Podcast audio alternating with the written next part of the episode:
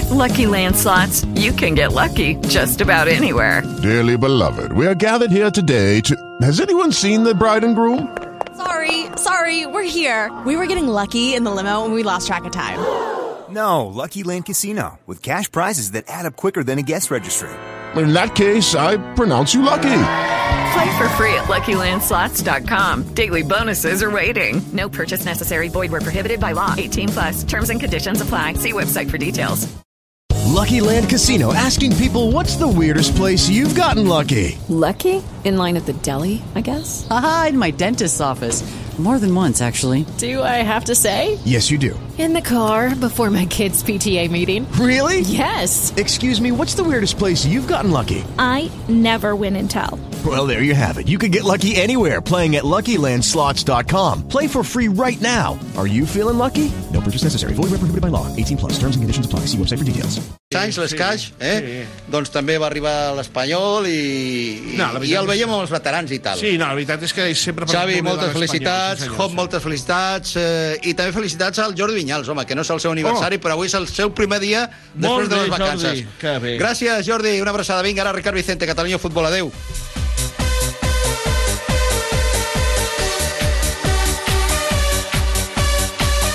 Land Motors, concesionario oficial Jaguar Land Rover de toda la vida en Dr. Fleming, les ha ofrecido Pericos en Radio Marca. Pericos en Radio Marca. Programa producido por 30 segundos para Radio Marca. Ràdio Marca és emoció, l'esport és nostre. Ràdio Marca és emoció, Ràdio Marca Barcelona 89.1. Ràdio Marca. Ja no tens excusa. Si vols escoltar Radio Marca Barcelona i estar ben informat, pots. Ara, la ràdio dels esports la pots trobar al teu dial radiofònic, als dispositius mòbils com tablets i smartphones o bé des del teu ordinador a radiomarcabarcelona.com. Ja pots descarregar-te la nostra app gratuïtament des del teu compte a Apple Store o Google Play cercant Radio Marca Barcelona i tindràs la ràdio en directe, a la carta, blocs de notícies i xarxes socials com Twitter i Facebook amb un sol clic.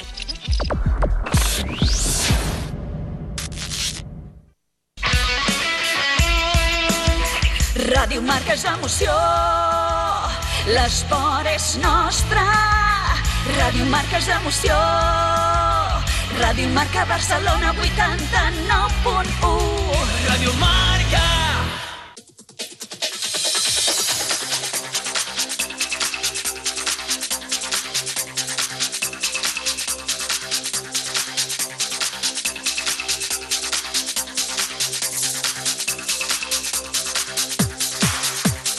A Ràdio Marca Barcelona, Catalunya Futbol, amb Ricard Vicente. Senyores, senyors, què tal? Molt bona tarda, benvinguts a una nova edició del Catalunya Futbol. És dilluns 6 de setembre del 2021. Des d'ara fins les 3 de la tarda, les informacions i els protagonistes del futbol territorial català, amb Jordi Vinyals, a la direcció tècnica i control de so, amb el treball de redacció i producció de Jadi Anani i Oriol Domènech. Aquest cap de setmana ha suposat l'inici de temporada per la segona i la tercera Real Federació, la primera femenina i la divisió d'honor i la Lliga Nacional Juvenil. El futbol, doncs, es va activant pas a pas. A la primera Real Federació, segona jornada, un sol triomf català el del Nàstic de Tarragona davant el Barcelona B. La resta, tres empats i dos derrotes. L'Andorra i el Nàstic ocupen per alta la classificació. A la segona Real Federació, victòria històrica del Cerdanyola en el debut a la categoria. L'Espanyol es va desfer del Coco Numància, també va guanyar el Terrassa, empats d'Europa, Lleida Esportiu i Prat i derrota del Badalona. A la tercera Real Federació, l'Olot, un dels favorits, comença manant. La Guineueta s'estrena amb triomf, un triomf també per la història, el primer en aquesta categoria. Destacar els triomfs a domicili del Sant Cristóbal i el Girona B. A la primera femenina, golejada del Barça al Granadilla per començar temporada. A la divisió d'honor juvenil, Barça i Espanyol ja es posicionen a les primeres places i a la Lliga Nacional Juvenil, Girona B i Badalona són els primers classificats. Mentretant, continua la pretemporada pels equips de territorial, que arrencaran el primer cap de setmana d'octubre. És dilluns, és temps d'anàlisi, de reflexió i opinió a la tertúlia del futbol català. Avui ens acompanyaran el mànager general del Júpiter, Juanjo García, i el coordinador del APA Poble Sec, en Xus Milán. Catalunya Futbol, amb el suport de la Federació Catalana de Futbol. El projecte de la Fundació Esportiva Grama segueix creixent. Una temporada més, la Fundació acull a més de 600 nens i nenes perquè gaudeixin del futbol. Entrenadors, monitors, serveis mèdics i unes magnífiques instal·lacions estan al servei dels jugadors i jugadores de la Fundació Grama. Ara et necessitem més que mai. Perquè la Fundació Grama és més que futbol. Som integració, som formació, som valors que volem transmetre als més joves. Festa soci. Informa't a les oficines del club. Contacta amb nosaltres a info arroba fegrama.cat o truca al 93 007 14 66. Vine amb nosaltres. La gran família de la Fundació t'està esperant. Et vols formar com a entrenador o entrenadora? L'Escola d'Entrenadors de la Federació Catalana de Futbol és l'únic centre autoritzat a Catalunya que pot impartir llicències UEFA. Amb un pla d'estudis modern i actualitzat, és tot un referent al país. UEFA A, UEFA B, especialització en futbol femení, entrenament de porters, coordinador, etc. Recorda, Escola Catalana d'Entrenadors. Inscriu-te a qualsevol dels cursos a formació.fcf.cat. Dos quarts i quatre minuts de 3 de la tarda, aquí arrenca aquesta edició del Catalunya Futbol, saludant, com és habitual un dilluns, els tertulians que ens acompanyaran. Com dèiem, el mànager general del Júpiter, amb Juanjo García. Juanjo, què tal? Molt bona tarda. Bona tarda. I el coordinador general de l'APA Poble Sec, en Xus Milán. Xus, què tal? Molt bona tarda. Bona tarda, Ricard. Els dos perfectes coneixedors del futbol territorial català. Uh, Juanjo, com estàs?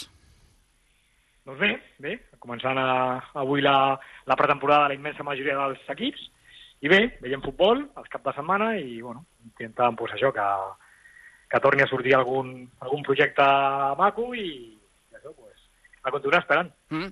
I el Xus Milan, com està?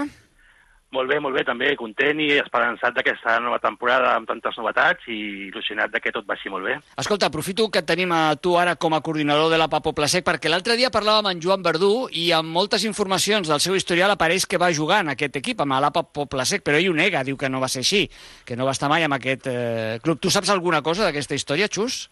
Doncs no, no ho sabia, però és cert que no, que no va a començar a jugar ni res aquí a l'APA, per almenys en el temps que jo porto aquí mai sentit aquesta... Bueno, sé que va jugar al, al, al Penyanguera. A la Penyanguera, sí, sí, millor, sí. Mi, millor que ell ningú, no?, per, per, per desmentir-ho, perquè ell és, sí, sí, en primera sí. persona va viure i diu, ell diu que ell és coneixedor d'aquesta circumstància, que molta gent li ha comentat, que en el seu mm. currículum, amb moltes informacions que pots trobar a les xarxes, apareix que ell es va formar a l'APA Poble Sec, però, insisteixo, va desmentir aquí, eh, el Xus Milan ara mateix està a l'APA Poble Sec, no hi ha coneixement, efectivament, de que el Joan Verdú es formés allà, i sí, com ell va... Bueno, primer va començar el futbol sala i després va passar de seguida a la penya Anguera. Molt bé, aclarides aquestes situacions, eh, si us sembla anem, anem per parts, perquè ja tenim més categories en marxa, han començat la segona i la tercera Real Federació, però Juanjo, ja tenim una categoria, la primera federació, que ja porta dos jornades, no sé si dona molt de sí per fer comentaris, eh, però bé, què, què et sembla, per exemple, el balanç dels equips catalans, que no ha estat, no ha estat gaire bo en aquestes dues primeres jornades, eh? Doncs no, jo crec que aquesta nova categoria és un pas entre la segona A i, i aquella la segona B amb, amb, amb, jo crec que, que, que ha augmentat molt el nivell dels equips. Al final jo crec que, que aquest pas és una mica irreal perquè, perquè crec que, que n'hi ha equips que poden, que poden competir amb aquesta segona divisió A i, i ja s'està veient, no? El Cornellà, que és un equip que sempre on s'ha donat moltes alegries al futbol català, doncs ha, ha començat amb dues derrotes. Amb un rival com el Baleares, que, que, que va guanyar el primer partit i ahir va tornar, va tornar a guanyar, doncs bé, ja et deixa una mica no, al, al, al nivell del que pot ser això. Sabadell, que és un, un equip que, que, va, que ve de baixar, ai, que ve de, de, Sí, sí, de baixar, de baixar. De baixar i que, i que estàvem en aquesta situació amb, amb aquests resultats. bueno, el que ja pensàvem, el, el, el Barça, que tampoc ha començat gaire fi, bueno, una categoria que crec que és molt més exigent del que sembla, no? del, que, del que pensàvem tots que, que, que, que era un pas entre, entre la segona i, i aquesta segona rep, i crec que serà una, una competició molt, molt, molt complicada. Mm. Com ho veus tu, Xus, a l'inici dels catalans en aquesta categoria? Insisteixo, els resultats no han acompanyat gaire, eh? No, la veritat és que s'esperava una mica més d'aquest inici de temporada. El que sí que trec com a conclusió és que serà una temporada molt, molt igualada. Eh, en dues jornades, 20 partits de Lliga, eh, s'han aconseguit 8 empats. Vull dir que això demostra doncs, que hi haurà moltíssima igualtat en tots els partits i que per petits detalls es decidiran sempre els partits. Esperem que mica en mica els equips catalans vagin a fer una mica el to i es posin una mica les piles d'aquesta categoria. Mm, si més no, menys en, en aquest grup, eh, en el grup 2, on, per exemple, aquest cap de setmana no hi ha hagut cap victòria visitant. Comentaves, eh, Juanjo, el del Cornellà, que ens té molt ben acostumats. No sé si és més preocupant que no hagi marcat un gol en 90 minuts o que n'hagi encaixat 5. Sí, bueno, això és, depenent molt del, el model de joc no? que, que, que determina l'entrenador o, el, o el que pensen ells. Jo, jo crec que també el dia del, del Balears l'expulsió tan aviat li va condicionar una mica, però bé, jo crec que el Cornellà té, té arguments eh, vàlids i, i, i que hem de confiar en ells perquè és un equip que, que tot i que a vegades pues, té començaments irregulars, un equip que dona la batalla, però sí que és veritat que, que sobta una mica, no? També hem de veure el, el, els equips amb els quals s'ha enfrontat, no? crec que són equips pues, això poderosos, no, no ens podem enganyar al Balears i bueno, el, el filial del, del Villarreal, que és, que és una autèntica màquina no? de, de, fer jugador, de, de jugar bé a futbol, que té l'entrenador que té, i, i crec que, bueno, que, que al començament ha sigut... Bueno, penso sempre que si comences a casa pues, has d'intentar pues, sumar aquests tres punts que et donen la tranquil·litat del segon partit, però clar, ara ja comences amb això, amb aquest dèficit dels dos, pues, però, bueno, és una mica més complicat, però bueno, jo confio molt en, amb aquest club i crec que tornarà una mica a la senda de, de les seves victòries. Mm, un grup eh, xus on hi ha molts eh, i destacats filials, el Villarreal B, el Real Madrid Castella, el Betis eh, Deportivo, el Barça B, el Sevilla Atlètic. Marcarà d'alguna manera la, la competició, eh, aquest número de filials, eh, seran molt diferents entre ells, perquè clar, veiem un Sevilla Atlètic que ha aconseguit un punt i un Villarreal B que està fora, eh, amb, amb sis punts i sis gols a favor. Bé, seran equips molt, molt potents dintre d'aquesta categoria i el que passa és que aquests filials eh, la Lliga tenen també que eh, reforçar de vegades els primers equips i no sap mai quin serà l'evolució que tindran durant la Lliga. Però, evidentment, eh, si mires una mica el nivell d'aquests filials, doncs eh, fan molt de respecte i de ben segur seran part important en, en el desenvolupament de la Lliga, de com estiguin aquests filials, de, perquè qualitat tenen sobradament tots els equips filials d'aquests primers equips, sí, sí. Dos jornades, tenim poca perspectiva encara per, per veure i hem d'ampliar encara el pas del temps no? per, per anar traient conclusions que puguin ser més, més contundents. Recordar, això sí que el Nacho Castro, doncs, també un tècnic molt estimat a la territorial catalana, doncs, competint de moment amb el San Fernando sense molta sort en aquest inici de temporada. Veurem què ens deparen les properes jornades. Propera el proper cap de setmana, 11 i 12 de setembre, també probablement algun partit el, el divendres. Barça B, eh, Unió Esportiva Costa Brava, Nàstic de Tarragona, Betis, Cornellà, Algeciras, Alcuyà, Centre d'Esport Sabadell, San Fernando, Linares, Atlètic Sant Luqueño, Sevilla, Atlètic Linense, Castelló, Atlètic Balears, Villarreal B, atenció a aquest duel entre el primer i el segon classificat, molt, molt, molt interessant i que arriba en aquesta tercera jornada, el UCAM Múrcia amb el Real Madrid Castella i l'Albacete Balompié amb el Futbol Club Andorra. Això és la tercera jornada a la primera Real Federació. Anem a fer una miqueta salt ara cap a la segona Real Federació. Aquí eh, a destacar, Juanjo, el triomf històric del Cerdanyola en el debut a la categoria remuntant un 0-1, 2-1, Cerdanyola que puja els tres, que suma els tres primers eh, punts i que es demostra, per tant, el que dius tu fa un moment, no? que almenys dels dos partits, quan comences una temporada, guanyar, guanyar un dels dos. Sí, la veritat és que bueno, va començar malament. Mira, precisament avui parlàvem amb el Toni una mica d'això, i bueno, s'hi va sobtar, no? Aquest, aquest començament també es va patir, va patir la lesió del, de l'Uri. Bé, la veritat és que, que, que és una sorpresa, perquè tots, tots continuant parlant de la gesta del, del Cerdanyola, pues, ja crec que és una mica pesat, no? però la veritat és que ho ha fet molt, molt bé i bueno, el començament és històric. O guanyar aquest, aquest club que quan jo vaig començar fa, fa, fa temps en el futbol eh, amateur, estava a primera regional i, i està competint amb aquests equips, la veritat és que té un mèrit enorme, té un mèrit enorme i començar guanyant, pues, bueno, acaba, o continua una mica amb aquesta dinàmica que tenia de, de quan va acabar la Lliga, no? de, de, de quan va acabar el playoff, i, i molt content, molt content, tot i que, bueno, que els, els rivals que, que es trobarà pues, són, són difícils i, i, i bé, però mira, ja tenen els tres punts i això...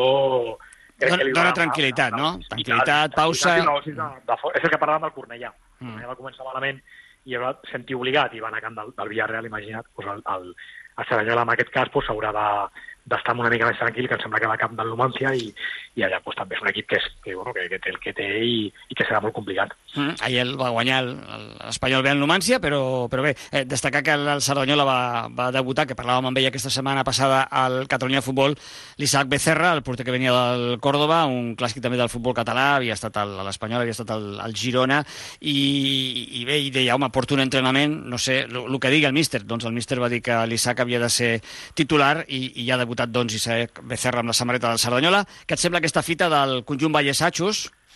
Doncs molt content, molt content de que a Cerdanyola comenci sí la temporada, molt content per l'amic Toni Carrillo, i la veritat és que és una gesta impressionant, i amb aquest mm, debat que hi ha de si amb aquest mm, nom, nom diferent de categoria es puja o es baixa, si mirem que ara la segona Real Federació evidentment és la quarta categoria del futbol estatal, eh, ho tenen que mirar com si fos un ascens, disfrutar aquesta categoria amb els equips nous que hi han, amb els viatges, poder jugar contra equips com el Tarol, com el Numancia, com aquests equips que hi ha al grup, i disfrutar això per la, per la gent de Cerdanyola, pels jugadors, pel cos tècnic, eh, ho han de celebrar com si fos una gesta des del principi fins al final. Mm -hmm. Dels catalans, a part del Cerdanyola, va guanyar el Terrassa i va guanyar l'Espanyol B, que ja comentàvem que havia derrotat el Numància, va empatar a l'Europa, va empatar el Prat amb el Lleida Esportiu, el Lleida, per tant, també va empatar, i, i va perdre el, el Badalona, l'únic equip català que va sortir en derrota en aquesta primera jornada, al camp de l'Ebro, eh, bueno, no sé, doncs un inici potser esperàvem més d'aquest Badalona, que és un...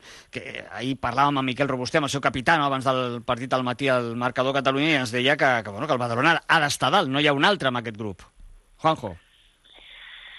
Sí, sí, està clar que hauria d'estar dalt, perquè bueno, l'equip que és, el, el nom que té, bueno, tot l'any passat ja bueno, gairebé es va quedar una mica a les portes d'aquest ascens, però bé, ja crec que la pretemporada no ha sigut del tot bona, no? No, no ha fet bon resultat, tot i que la pretemporada són això, són pretemporada, però crec que una, una victòria només, no? Ha vingut amb, amb el Cornellà i no, no, la veritat que no, no, no, no ha funcionat bé, però encara estem al començament, estem a l'inici, al final és el primer partit, és fora, l'Ebro és un equip que és complicat, i bé, que no té marge, té molt marge de millora i, i, té, i, té, i té partit per fer-ho. Però està clar que, que al començament per un equip d'aquest potencial, que sí o sí ha d'estar molt a dalt, doncs no ha sigut a l'esperat, això, això ho tenim molt clar. I en quant a la resta, doncs, bueno, Carles ha començat bé, que, que també era, era una plaça important i era el seu debut, i, i, i la veritat és que jo m'alegro que, que comenci així, i, i bé, una mica pues, pues això, eh, aquesta primera jornada són això, no? són són resultats que no, no ens esperem i d'altres que potser sí que, sí que els tens, no? Eh, sí, però sempre començar guanyant és, és millor que qualsevol altre marcador. Eh, Xus, com estàs veient a la resta part del Cerdanyola que ja hem comentat particularment perquè suposa d'històrica la, la victòria davant del Brea, Terrassa, Espanyol, Europa, Prat, Lleida, Badalona, insisteixo que potser n'esperava més en aquesta primera jornada. Com veus aquesta segona Real Federació i els catalans? Doncs una mica al contrari que la primera Real Federació, les sensacions són diferents. Eh, veient aquesta derrota del Badalona, el fet de que, com dèiem abans, a Cerdanyola hagi guanyat el seu debut, igual que el, que el Terrassa, eh, l'Espanyol B, també amb victòria, i l'Europa sí que potser un empat que abans de començar el partit hagués sigut molt positiu, el primer primer partit i un empat fora de casa, el fet d'haver anat guanyant 0-2 sembla com un, un punt una mica amarg, no? Però penso que, que és una valoració molt positiva de com ha començat la, la Lliga en aquesta segona Real Federació i hem d'estar molt contents. Mm. Una jornada eminentment local, només va haver-hi dos empats, cap victòria visitant, i la segona jornada, que serà el proper cap de setmana, els aparellaments són Egea Formentera, Osca B Penya Deportiva, Brea Terrassa, Numància Cerdanyola, Prat Espanyol B, Badalona Lleida Esportiu, Europa Ebro, Andratx Terol i Illes Pitiusas davant del Tarazona. Això pel que fa a la segona Real Federació, i avui ens, ens haurem ja d'anar acostumant, no?, les tertúlies a que eh, normalment parlàvem de la tercera, de la segona divisió B, doncs això es va, es va ampliant. Eh? Arribem a la tercera, a la tercera Real Federació, la que podria ser equivalent a la tercera divisió de la temporada anterior, doncs en diferències, no? perquè són 16 equips, perquè descansarà un, tenim grup sanar, Bé, el, el més destacat, sens dubte, penso, eh, ara parlarem de l'Olot, que és un dels grans favorits i va, va començar ja fort, però la victòria del Guineueta, que més es produeix marcant a l'últim minut del, del partit davant la Fundació Esportiva Grama, un altre equip que ve amb dinàmica positiva de la temporada anterior, que sap estirar el xicle aquesta temporada i que comença guanyant a casa, Juanjo. Sí, i al final el gol al 90, o sigui, una mica tota l'èpica, no? Bueno, eh, els equips aquests que, que, que pugen de categoria, si aconsegueixen continuar amb aquesta dinàmica, sempre el, els primers partits els hi passa, no? Que, que venen d'això, d'una dinàmica positiva, com, com van acabar, i la veritat és que, que, que, que va ser pues, això, una mica la sorpresa, no? perquè jo vaig estar escoltant el partit i, i va ser un partit amb el qual la, la grama li va posar complicacions. No? Bé, jo crec que és, és el resultat més, més no, no sorpressiu, perquè jo per, per més sorpresa està clar que és el del Girona, no? de la victòria que a Camp de, de, de crec que és el, el, el favorit número 1, crec que és el, el rival a, a batre per tots, també va sobtar molt, no? perquè tot i que el Girona pues, també és un equip bueno, molt a prop del futbol professional, perquè, perquè ja jo el vaig, el vaig tenir l'any passat a, la, a la meva competició, però sí que és veritat que, que, que sobta una mica. La victòria de l'Olot, bueno, tot i que KCDP, que també ha fet una bona, molt bona pretemporada, li ha posat complicacions, però al final jo crec que aquests equips eh, doncs hauran d'estar molt, molt a dalt. També el partit de Sant Andreu, que el Manresa van, van dir que, bueno, van, van parlar que va fer força bé, que, que li va complicar molt les coses, bueno, deixen una mica no, el, el que tothom pensa, que aquesta, aquesta categoria serà molt complicada, n'hi ha molts equips i molt bons per, per, per intentar competir i assolir uh, el premi, i bé, bueno, una mica també el, el Granollers, un equip que és molt, molt jove, un equip molt, bueno, fet per això, no? per, per competir a gent amb, bueno, amb jugadors pues, això, que no tenen això, aquesta experiència no? que tenen altres, però, però són molt bons jugadors, i bé, tot això et, et, fa, et fa pensar que serà una categoria pues, això, animada i, i, que s'ho farà passar molt, molt bé a tots. Ara repassarem favorits. Abans, eh, Xus, eh, Guineueta, podríem dir, o titular-ho com el triomf d'un barri?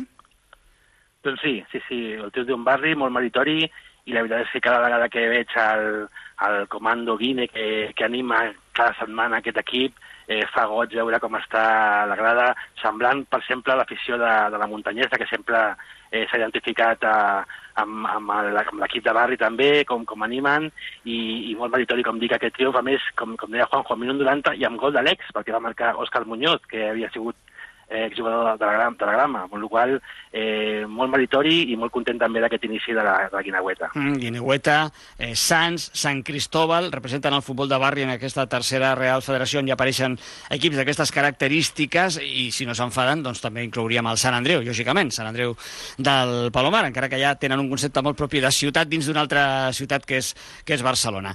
Uh, volíem comentar una miqueta els favorits. Uh, per al Juanjo ha quedat molt clar que l'Hospitalet és el gran favorit a batre, jo també comptaria amb l'Olot, no sé si després ja vindrien en segona línia els equips que l'any passat van estar per pujar, com Vilafranca i Sant Andreu, que no ho van aconseguir per diferents motius, i per aquí apareixeria també la, la figura del Girona B i la incògnita de la Pobla de Mafumet també com un altre, com un altre filial. Eh, estaríem amb aquesta sintonia, Juanjo? Bueno, falta Manresa. Eh? Per mi el Manresa... El, el poses com a favorit, també? Sí, sí, sí, sí, sí.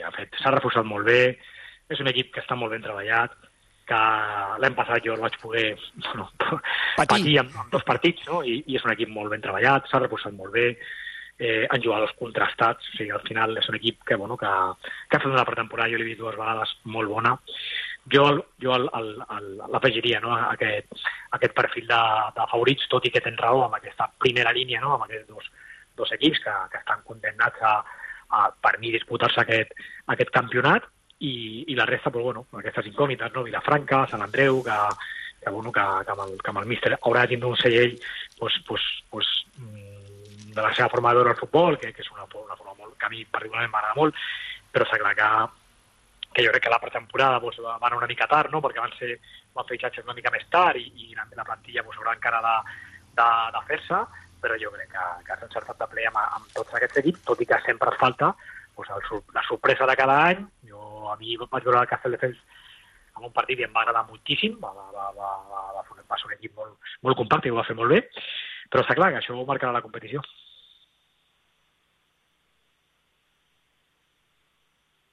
I Xus, en el teu cas, com veus els eh, favorits en aquest grup de la tercera Real Federació? Sí, coincidir totalment. Jo crec que Olot i Hospitalet són els màxims favorits i després jo ficaria en el grup de, dels quatre candidats eh, Sant Andreu i Girona B, possiblement. I, com deia Juanjo també, el, el Manresa quedaria una mica, potser per sota, però és veritat que estava fent molt bona temporada ja l'any passat i està jugant molt bé ara també en aquesta pretemporada i de fet ahir va treure un empat molt valuós al camp de Sant Andreu i després doncs, els outsiders de sempre, Vilafranca, Vilassar de Mar, que sempre està per dalt, Sant Cristòbal, que és també és l'equip revelació, però jo crec que aquests quatre que he dit, Olot, Hospitalet, Sant Andreu i B, són els màxims favorits. Mm -hmm. eh, bé, doncs crec que amb això, almenys en la graella de sortida estem tots bastant d'acord. Si féssim un llistat de, de 6-7 equips, quins són els que haurien d'estar a dalt aquesta temporada, això sembla bastant clar, sempre deixant marge per la sorpresa, com comentava el Juanjo, o l'equip revelació, com citava el Sant Cristóbal, el, el Xus Milan. Eh, han arribat noms com l'Isaac Becerra, ho comentava abans, el Cerdanyola, a la segona Real Federació, o el Joan Verdú, que ja va debutar amb la samarreta del Centre d'Esports L'Hospitalet a la tercera Real Federació. Això és bo pel futbol? Gent veterana que ha estat al futbol professional que arribi a aquestes categories? Eh, Juanjo, com ho veus? Els dos, els dos ens parlaven del mateix, perquè li van preguntar per què. Doncs per il·lusió, per ganes, perquè els agrada fer això i perquè no se'ls hi cauen els anells per, per jugar en aquestes categories. Jo amb el cap de l'Isaac, el conec perfectament i, i que l'he vist molts, molts partits, però amb un altre futbol doncs, em sembla un, un encert total i, i, i, bueno, i, i li dona un, una, una diferenciació al futbol català i, i amb aquestes categories que, que, que ens hem d'estar tots, hem d'estar tots molt contents perquè, per això, perquè és que a mi aquesta categoria i aquest futbol doncs és, un, és un privilegi. I amb el tema del Joan Verdú jo el vaig, el vaig veure l'any passat perquè el vaig seguir amb alguns partits i, bueno, i amb, amb, amb, a mi em va meravellar perquè, perquè, bueno, perquè crec que és un jugador d'una qualitat i, i, que, i que penso que, que si els responsables del futbol base, que, que, que són molts i que, i que, bueno, que estem una mica perquè els nens vagin a veure futbol, jo crec que poder veure aquest jugador en un camp de futbol és un privilegi. Jo crec que, que des d'aquí, tot i que si model animaria la gent que, que, que pugui veure d'altres, no? però Joan Verdú veure en un camp de futbol jo veure l'any passat al camp de la Muntanyesa, que és un camp molt, molt, molt difícil de veure'l, però jo crec que són jugadors que, que fan, amb aquest, fan que, que la gent pues, s'enamori d'aquest esport, que, que, que hi vagi, la, que, que, vagi, que valgui molt la pena veure, veure futbol, mm. veure aquests jugadors, perquè crec que té una qualitat, bueno, eh, li ha fet jugar on ha jugat, però crec que seria molt, molt, molt bo que, que molts jugadors d'aquests acabessin aquestes carreres al, al futbol català, com ho fan alguns que se'n van fora, però que suposo que són diferents condicionants, però que acabi el nostre futbol, perquè, perquè això pels, pels que estan al futbol base, pels que estem al futbol base, i, i que puguem fer que, que, que nens vagin a veure futbol, pues seria un, un encert total. Si més no, ara és més barat, perquè quan jugava al Depor o a l'Espanyol l'entrada era més cara, ara l'entrada és més accessible, sens dubte, i el futbolista segueix sent el mateix. En Joan Verdú, t'agraden aquests noms en aquest futbol, Xus Milan? Sí, sí, sí, sí, fan patxoca i la veritat és que eh, crec que han de portar encara molt al, al futbol català en aquestes categories i si bé Joan Verdú l'any passat no va tenir una, una bona experiència perquè amb la muntanyesa no va aconseguir els objectius, crec que va portar, com deia Juanjo, el seu granet de, de sorra, va, va jugar en partits amb moltíssima qualitat, va fer el que, el que saps que és jugar molt bé a futbol i crec que aquest any a l'Hospitalet pot fer una gran temporada encara amb l'edat que té perquè té moltíssima il·lusió de, de portar coses noves. Propera jornada del cap de setmana vinent descansarà el Castelldefels, Vilafranca-Olot, duel dels equips eh, citats com a favorits, Figueres, Vilassar de Mar, Manresa-Sants, atenció al Girona B Sant Andreu, Poble de Mafumet, l'Hospitalet, Sant Cristóbal Perelada, Fundació Esportiva Grama Granollers i Escó a Guineueta. Escolta, eh, 45 segons, eh, Juanjo, estem tornant a la competició del tots contra tots, tenim divisió d'opinions, eh? hi ha jugadors i entrenadors que els agradava més el sistema de l'any passat, altres no, que aquest és el clàssic i és el bo. Eh, quina opinió tens tu? Bueno, jo em quedo amb aquest, aquest, és, aquest penso que és el bo, crec que hem de progressar tots una mica, i jo, si m'haguessis de dir, jo em quedo amb, amb aquest sistema. Per mi és aquest i, i, i jo soc d'aquesta opinió. Els tots contra tots, eh?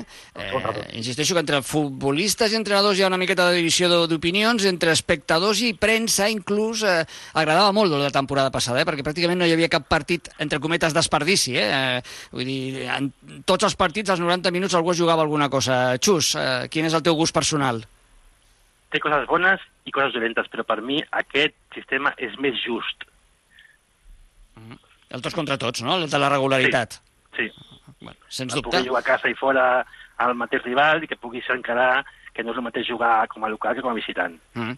Molt bé, una altra història serà, i ja en parlarem que tindrem temps, el sistema de, de pujar, eh, que clar, ha canviat eh, també, tindrem un campió, que això també sembla, o molta gent diu que li sembla més just, i després la disputa de la segona plaça eh, entre el segon i el cinquè a un sol partit, en camp del millor classificat, no hi haurà penals en cas de pròrroga, en fi, un sistema que ja coneixem una miqueta i que serà un mix de lo que s'ha vingut aplicant aquestes últimes eh, temporades. 14 hores, 58 minuts, pràcticament 30 segons, marcador Catalunya és la tertúlia dels dilluns. Marcar gol es importante. Salvar vida lo es mucho más. Tots som un batec és la nova campanya de la Federació Catalana de Futbol, juntament amb Leo Messi, per cardioprotegir tots els camps de futbol, pavellons i pistes de futbol sala de Catalunya. Cap instal·lació esportiva sense desfibrilador. Practiquem l'esport de manera segura. Tots som un batec. Protege tu salud y la de los demás. Vam començar a guanyar des de casa, als hospitals, als supermercats, als balcons. Ara estem preparats per continuar guanyant, però aquest cop des de la pista, el pavelló, el gimnàs, la piscina, el carrer, perquè tots ens hi juguem molt. Fem-ho bé. Un país, un equip. Catalunya 2030. Generalitat de Catalunya. I últims segons del nostre programa d'avui, recordar eh, que la territorial començarà, estem una mica desencaixats amb això a l'octubre, jo que estàvem acostumats ja aquest eh, primer diumenge de setembre, màxim al segon, eh, a parlar ja de la primera catalana, de la segona catalana, doncs això ens haurem d'esperar. Sí que han començat la divisió d'honor juvenil, la Lliga Nacional Juvenil, la primera femenina, també Reto Iberdrola, així que a poc a poc eh, el futbol que va creixent i va entrant en competició. Juanjo García, mànager general del Júpiter, gràcies per acompanyar-nos aquest dilluns i molta sort en la feina de futur. Una abraçada. Gràcies a vosaltres, una abraçada. I també el coordinador de l'APA Poble Sec, el Xus Milan, un dels homes que va començar, i parlàvem, eh, que arrencava amb la 29a temporada del Marcador Catalunya, i va estar la primera, eh, col·laborant amb el nostre programa. Xus, una abraçada i fins sempre. Gràcies, una abraçada, fins sempre. Arriba més informació.